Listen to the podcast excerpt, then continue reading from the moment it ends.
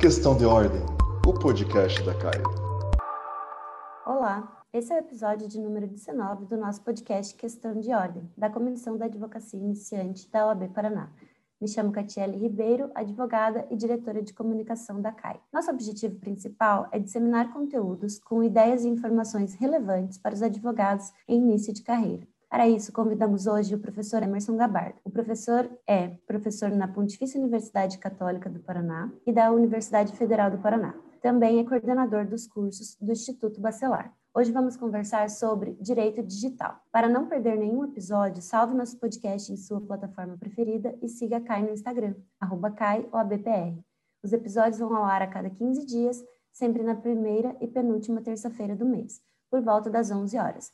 Se preferir, salve os episódios para ouvir quando e onde quiser. Professor, seja muito bem-vindo ao nosso podcast, é uma honra tê-lo conosco. Obrigado, bom dia, Catiele, bom dia para todo o pessoal que está nos ouvindo hoje. Eu gostaria de inicialmente cumprimentar o Wagner Pereira, agradecer o convite do presidente da Comissão da Advocacia Iniciante da OAB pela essa oportunidade de vir aqui conversar com vocês a respeito desse tema, que é um tema tão interessante que é o tema do direito digital. A ideia é apresentar uma temática que é muito nova, não tem nos cursos de direito, né, nós, não, a maioria, pelo menos, dos cursos de direito ainda não inclui na sua grade, e, entretanto, ela já faz parte da nossa vida, faz parte do nosso cotidiano e, particularmente, dos profissionais do direito. Então, as novas gerações, mais ainda, vão ter que lidar com certeza com um novo paradigma, é, que é justamente o direito digital. Veja, Catiele, que hum, nós tivemos uma aprovação importante agora, no mês de abril deste ano. O ministro da Educação ele aprovou uma resolução que alterou as diretrizes curriculares nacionais da graduação em, em direito. Entre as alterações feitas, uma delas, né, uma das alterações feitas, foi justamente a inclusão do direito digital e no, na, na grade curricular. Isso significa que nós teríamos que ter nas faculdades de direito obrigatoriamente agora essa matéria. E, por consequência, isso vai impactar na prova da OAB também, porque a, a OAB vai passar a cobrar esse conteúdo. Aliás, é, é bem importante a gente pontuar que essa inclusão do direito digital nas diretrizes curriculares nacionais da graduação em direito, ela foi feita por proposição da OAB, que entendeu que era necessário ter um conteúdo eh, que implicasse um fortalecimento do que nós chamamos de letramento digital. Né? É, é importante que os nossos alunos de direito e os futuros profissionais de direito consigam entender as novas tecnologias e trabalhar com elas, o que implica um novo tipo de interdisciplinariedade. Nós, tradicionalmente, em vários cursos de direito, e as próprias diretrizes curriculares antigas tinham essa perspectiva, nós já lidávamos com interdisciplinariedade em relação a disciplinas como história, economia, como filosofia, sociologia, ciência política. Essas sempre foram disciplinas muito conexas ao direito e integrantes, pelo menos desde a década de 90 para cá, nas grades curriculares das faculdades. Mas o direito digital ele traz um novo desafio, porque é um conteúdo muito diferente, muito específico. Né? Essas outras disciplinas, essas outras matérias que eu citei, elas são matérias de, de humanas, de ciências sociais aplicadas, mas trazer uma matéria que, eh, em grande parte, é das ciências exatas, como vários temas do direito digital, é algo muito diferente, é algo muito impactante. E que impacta não só no estudo do direito, na compreensão do direito e de seus institutos, mas também na vida profissional. Cada vez mais, e isso impacta particularmente os novos advogados, né, é, vão ter que é, se inteirar do que significa trabalhar com os temas do direito digital e se abrir, digamos assim, nós do direito que muitas vezes somos resistentes, nós vamos ter que se abrir para ciências exatas, para um, um, tipo de conhecimento muito diferente do, daquele que a gente está acostumado. E eu nem vou falar do desafio que é para os professores. Eu gosto de direito digital, mas me considero um curioso nessa área. Eu, tradicionalmente, sou professor de direito administrativo. Né? Eu sou professor titular de direito administrativo da PUC, sou professor associado de direito administrativo da Federal, em ambas, na graduação, no mestrado, no doutorado. Estou já há anos, desde o meu mestrado, doutorado, é, trabalhando com direito administrativo, com administração pública, ou então com ciência política, ou então com economia política, ou com direito constitucional, teoria da democracia. Já advoguei muito, hoje em dia eu não advogo no litigioso mais, mas advoguei durante muitos anos. Né? Fui conselheiro da OAB duas vezes, é, mas sempre voltado a questões, seja na minha prática de advocacia, seja na minha prática docente, de direito administrativo. E agora é, eu estou me voltando para essa área do direito digital, porque eu entendo que não tem como deixar de estudar esses temas. Os professores das demais áreas vão ter que se abrir para o direito digital, porque é, senão nós vamos ficar assim é, muito arcaicos na, na, no nosso conhecimento, no conhecimento que a gente trata. Então é uma matéria transversal. Mas eu me considero ainda um curioso. Eu tenho muita dificuldade. Eu estou estudando a matéria, mas não é fácil. Ela é, um, ela é incrível, né? tem temas incríveis, interessantes, novos, inovadores, mas eu ainda me sinto mais um aluno que um professor nessa disciplina e, e, ao mesmo tempo, eu me sinto na obrigação de conduzir os alunos para esse mundo do direito digital. Tanto é que eu ofertei agora pela primeira vez na história uma disciplina de direito público digital na Universidade Federal do Paraná, no curso de graduação da Universidade Federal do Paraná, para tentar iniciar um processo de conhecimento dessa nova área do direito, que é o direito digital. Professor, é, por falar em direito administrativo, né, não tem como fugir, porque é minha área de atuação, então vou perguntar como que o professor considera a implementação do direito digital é, no ramo do direito público? Eu sou um pouco suspeito para falar, porque eu sou do ramo do direito público.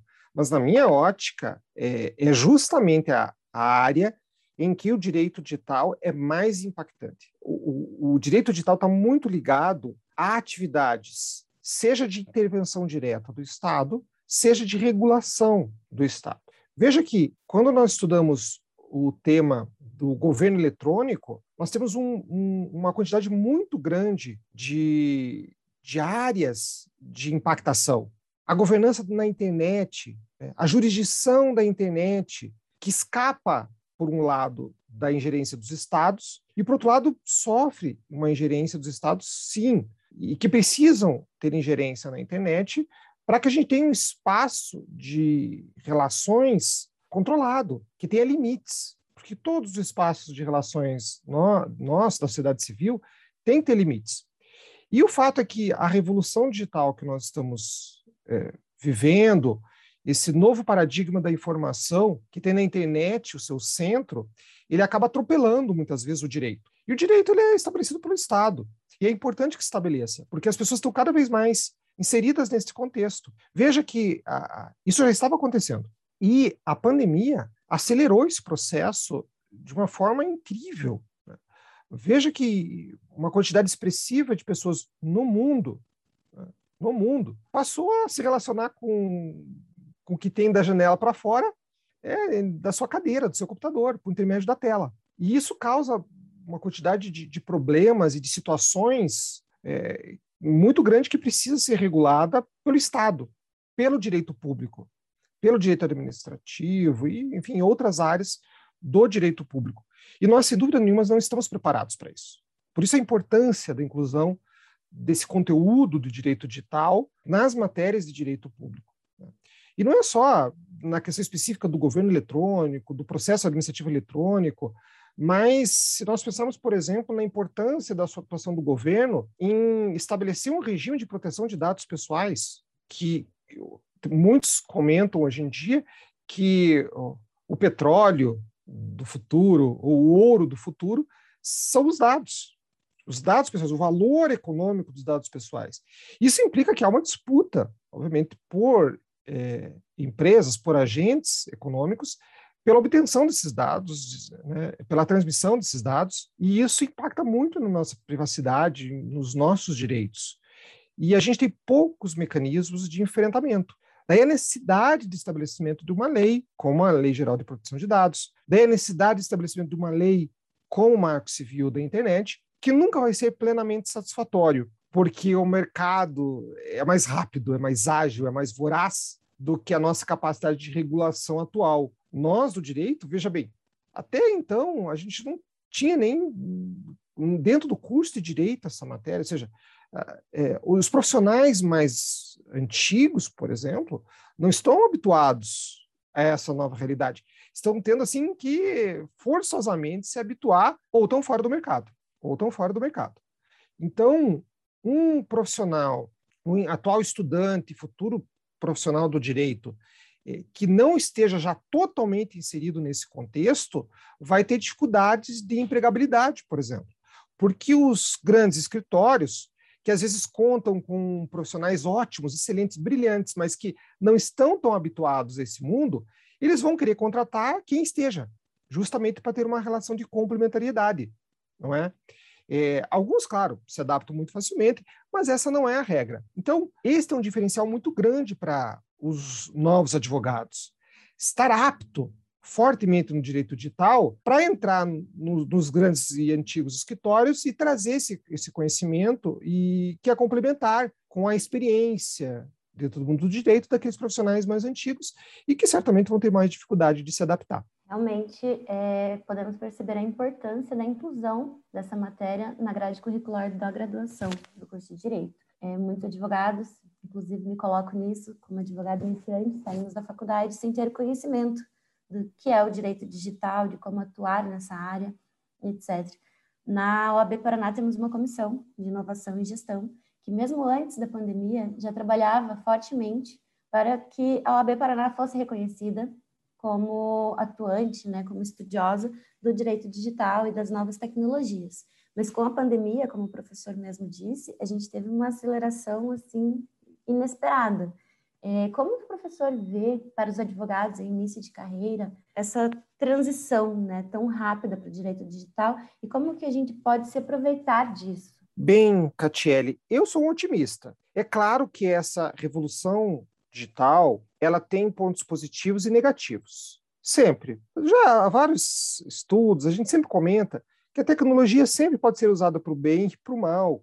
Então, a gente sempre tem aspectos mais complicados desse processo. Mas eu costumo, nas minhas aulas, nas minhas exposições, focar os aspectos positivos. Eu penso que, claro, é difícil fazer uma avaliação precisa, mas nós realmente, essa revolução digital, ela vai trazer mais benefícios, mais facilidades, mais agilidade para a justiça, mais tranquilidade para os advogados. É, vejam que antigamente nós não tínhamos a possibilidade de fazer audiências né, mediante meios telemáticos. Isso era um problema para os advogados, por exemplo, que estão no interior é, e que tinham que vir a Curitiba, por exemplo, para fazer uma audiência ou então contratar um colega, combinar com o colega. Hoje em dia pode fazer isso da sua própria cidade, uma forma que funciona muito bem, em geral, embora não sempre. Né? Por exemplo, na esfera penal, a, na esfera criminal, há algumas resistências legítimas, que esse processo talvez não seja o ideal. Mas em muitas áreas, nossa, facilitou muito a vida dos advogados. O próprio processo eletrônico, né, a, a, os prazos, a forma de, de a gente se relacionar com a justiça facilitou. Claro que, por outro lado, nós temos a falta de contato humano. E isso é um problema para o direito. Né? A gente tem visto, por exemplo, que os juízes não querem mais falar com os advogados. Já há algum tempo não querem falar os advogados, e agora, com os meios telemáticos, a gente vê que muitos assim oferecem resistências. Há também aqueles que passaram a usar sistematicamente esses meios, ou seja pelo telefone, seja por vídeo, certo? Para que possa ter um contato com o advogado. Então, é, eu penso que, no geral, a, a gente não precisa mais de papel, é? de, de, que, que, é um, um insumo complicado é? do ponto de vista ambiental. Quer dizer, nós temos várias vantagens. E eu tenho muita convicção que o pessoal mais novo, os atuais alunos, os futuros né, alunos, os futuros advogados recém-formados, né, a advocacia que vai iniciar, e não só advocacia, mas em outras áreas do direito também, eles vão estar cada vez mais preparados. Né? A gente já vê isso, porque eles já estão em contato. Já há uma geração que nasceu nesse mundo digital, que tem uma facilidade muito grande porque é formada nesse mundo digital. Então, eu penso que é um caminho sem volta, que vai trazer alguns resultados negativos. Por exemplo, sem dúvida nenhuma, nós temos é, alguns problemas, por exemplo, de empregabilidade é, por força do impacto da inteligência artificial nos escritórios, não é? Atividades que antes eram feitas por advogados contratados e que eram, de certa medida, mais repetitivas, ou advocacia de massa, ela vai passar a ser feita com robôs. Isso, claro, que implica um impacto na quantidade de empregos, de vagas disponíveis. Né? Então, enfim, a gente sempre tem os aspectos positivos e negativos. Eu acredito que mais aspectos positivos, mas esse é um, um ambiente de estudo também. É, estudar essas questões, esse impacto, também faz parte do direito digital. Né? Não só estudar as tecnologias como inteligência artificial, blockchain, internet das coisas, smart cities, segurança da informação, proteção de dados, direitos digitais, mas também estudar o impacto.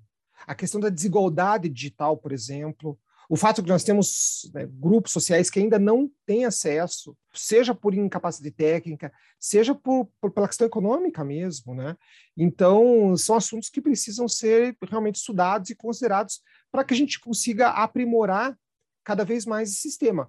Porque, enfim, queremos ou não, é um caminho sem volta. Com toda certeza, professor.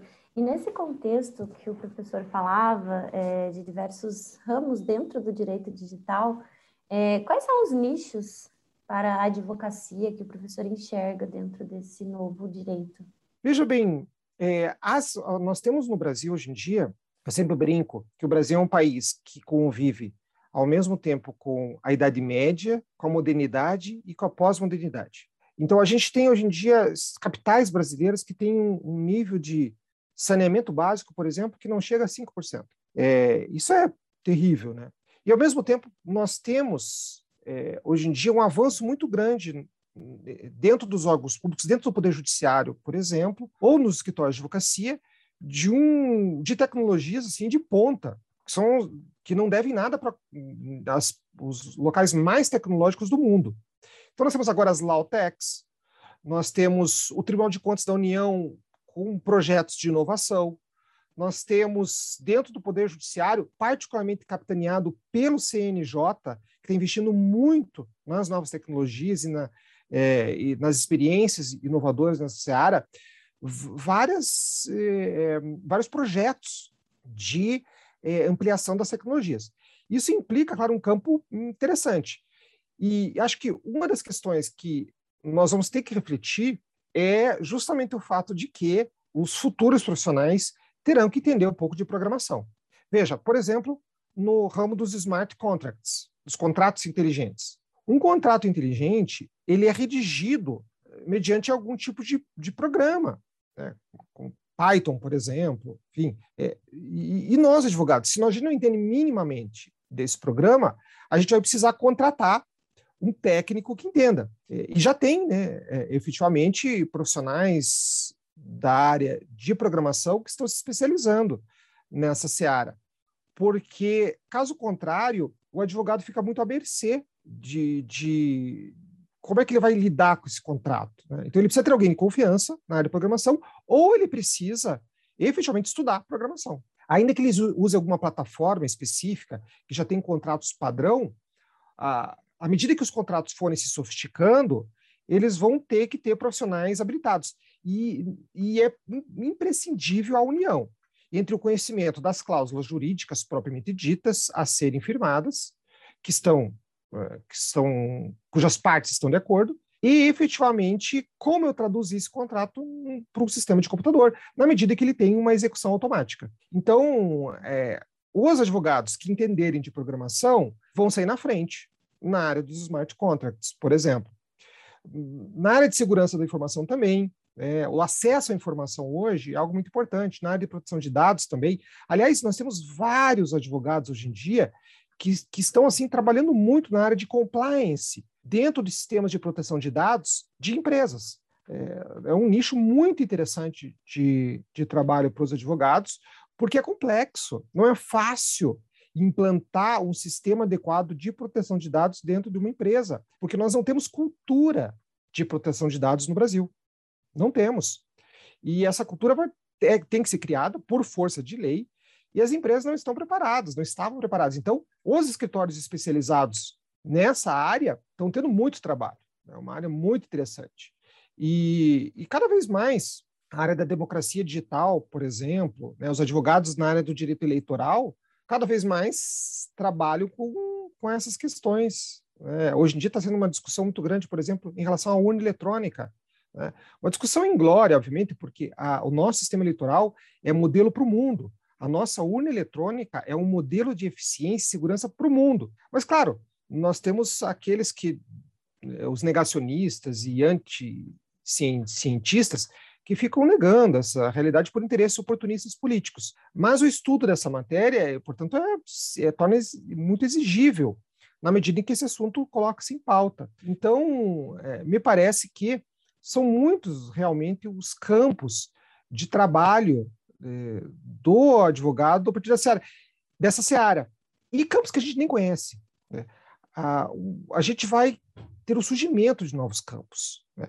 Com a inteligência artificial, por exemplo, né? os tribunais brasileiros já estão usando mecanismos de inteligência artificial. Quase todos os tribunais de justiça, o Supremo Tribunal Federal, o STJ, todos estão usando.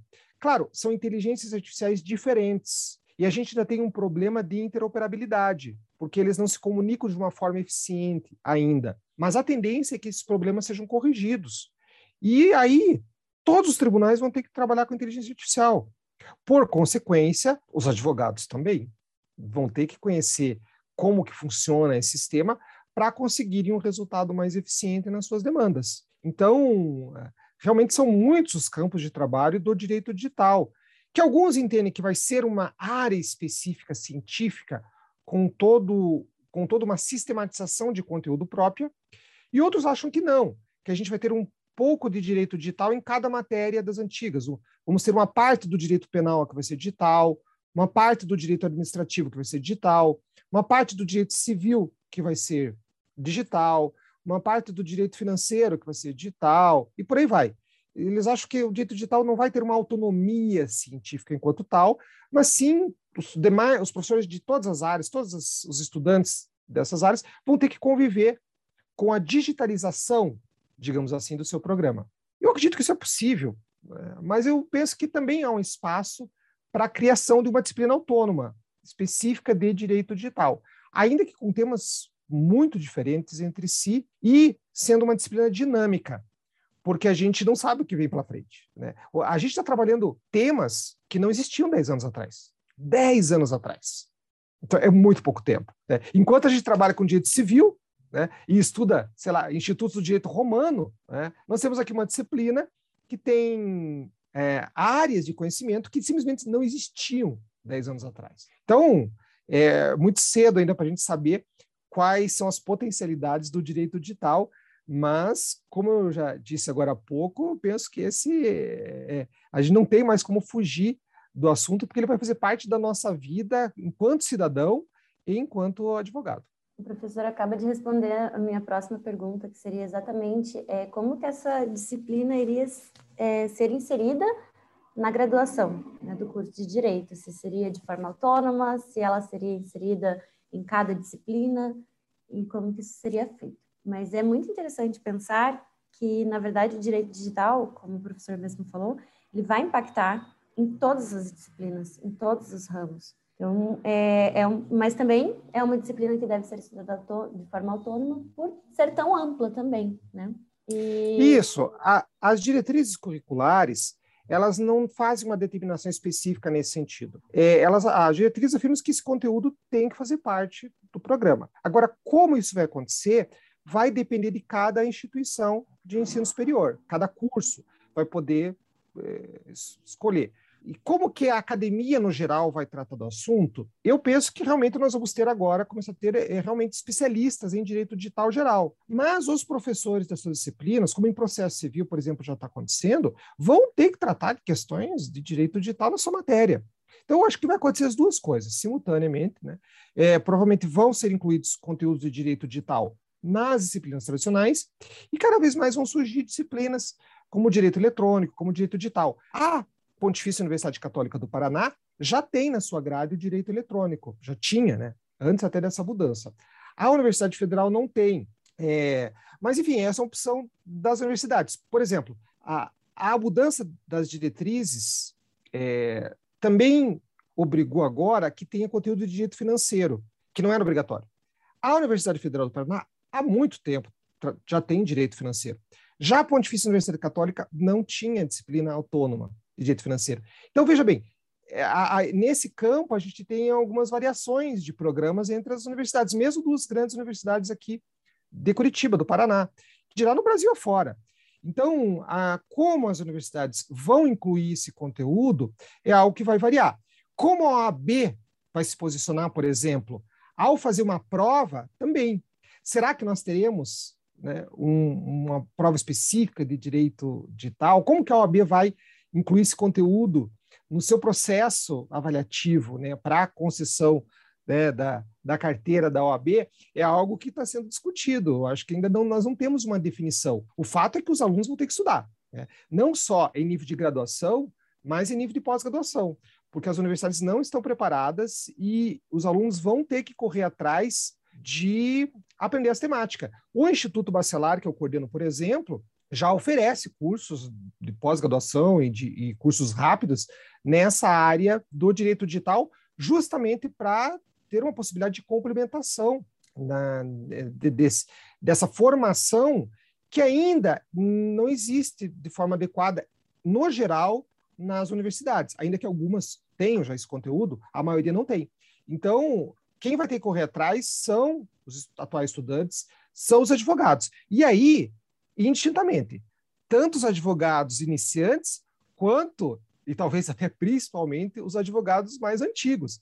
Vão ter que correr atrás desse conteúdo para conseguir se manter no mercado. Professor, é muito bom conversar com pessoas otimistas, né? Como o professor mesmo se rotulou no começo do nosso episódio, porque a gente começa a enxergar várias possibilidades dentro de algo que, a princípio, parece tão obscuro, né? Mas que já está aí há tantos anos caminhando com a gente e agora cada vez mais. É, infelizmente, a gente tem uma limitação de tempo aqui no nosso podcast, então eu já vou encaminhando para o fim do nosso episódio e pedir para o professor fazer as suas considerações finais acerca do tema, do que foi conversado. Perfeito.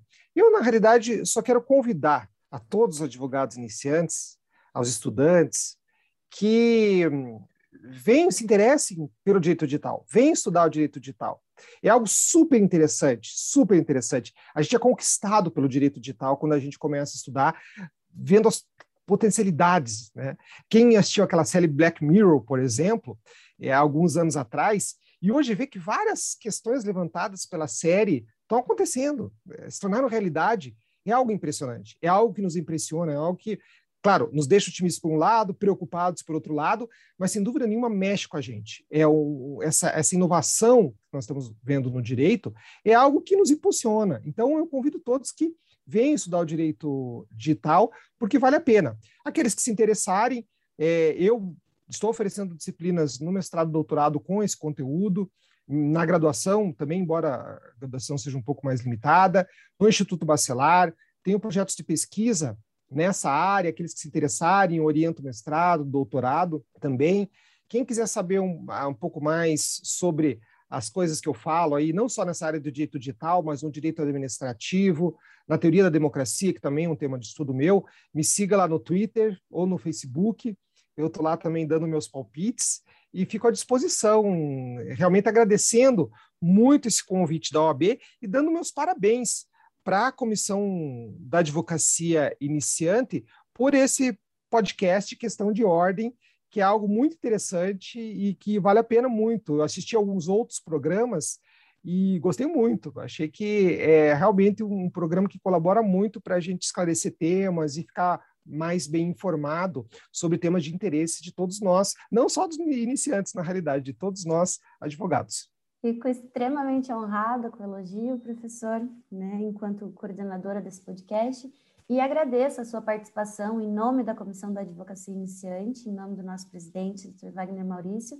Mas antes de dizer tchau para o professor e para os nossos ouvintes, é, eu até peço desculpas por não ter avisado antes, mas a gente pede que cada convidado indique um livro de sua preferência. Pode ser relacionado ao tema ou não. Temos de tudo: literatura, livros jurídicos, etc. Veja, é, como eu estou falando do direito digital, indicar livro é complicado, porque eu teria vários para indicar. Mas eu penso que vale muito a pena ler o livro intitulado Direito em Inteligência Artificial em Defesa do Humano, do professor Juarez Freitas, em conjunto com o Thomas Freitas. O professor Juarez Freitas é um grande professor da, uh, do Rio Grande do Sul, ex-presidente do Instituto Brasileiro de Direito Administrativo e que também está estudando o tema da inteligência artificial. Então, é um livro da editora Fórum, um livro relativamente pequeno, mas que vale muito a pena ler. Quem está interessado em inteligência artificial na área do direito tem que começar por esse livro, Direito e Inteligência Artificial, da editora Fórum. É um livro recente que foi editado agora em 2020. E também convido aqueles que quiserem, eu depois vou deixar o link, vou enviar o link para você, Catiele, de uma aula que eu dei sobre essa temática da inteligência artificial e que ficou gravada e eu subi lá no, na minha página, no academia.edu. Aliás, quem quiser ver meus textos, meus artigos também, é só ir lá na academia.edu, Emerson Gabardo, e vai encontrar os meus textos escritos sobre essa matéria e uma aula, é um vídeo de mais ou menos uma hora sobre o tema da inteligência artificial. Estão convidados aí a ver a aula ou a a ler o livro do professor Juarez, que vale muito a pena. Muito obrigada, professor. Já anotei aqui o link e depois repasso também aos colegas. Como eu disse, foi uma honra conversar com o professor, tê-lo aqui no nosso podcast. Muito obrigada por ter aceito o convite de estar aqui conosco. E tenho certeza que esse episódio vai levar muitos advogados e advogadas a refletirem sobre o direito digital e aqueles que já estão inseridos também a estudarem mais, a pesquisarem mais e a trabalharem mais nesse ramo. Muito obrigada, pessoal que está nos assistindo, nos ouvindo, e até o próximo episódio. Eu que agradeço. Bom dia. Obrigada, professor. Realização: OAB Paraná e Comissão da Advocacia Iniciante.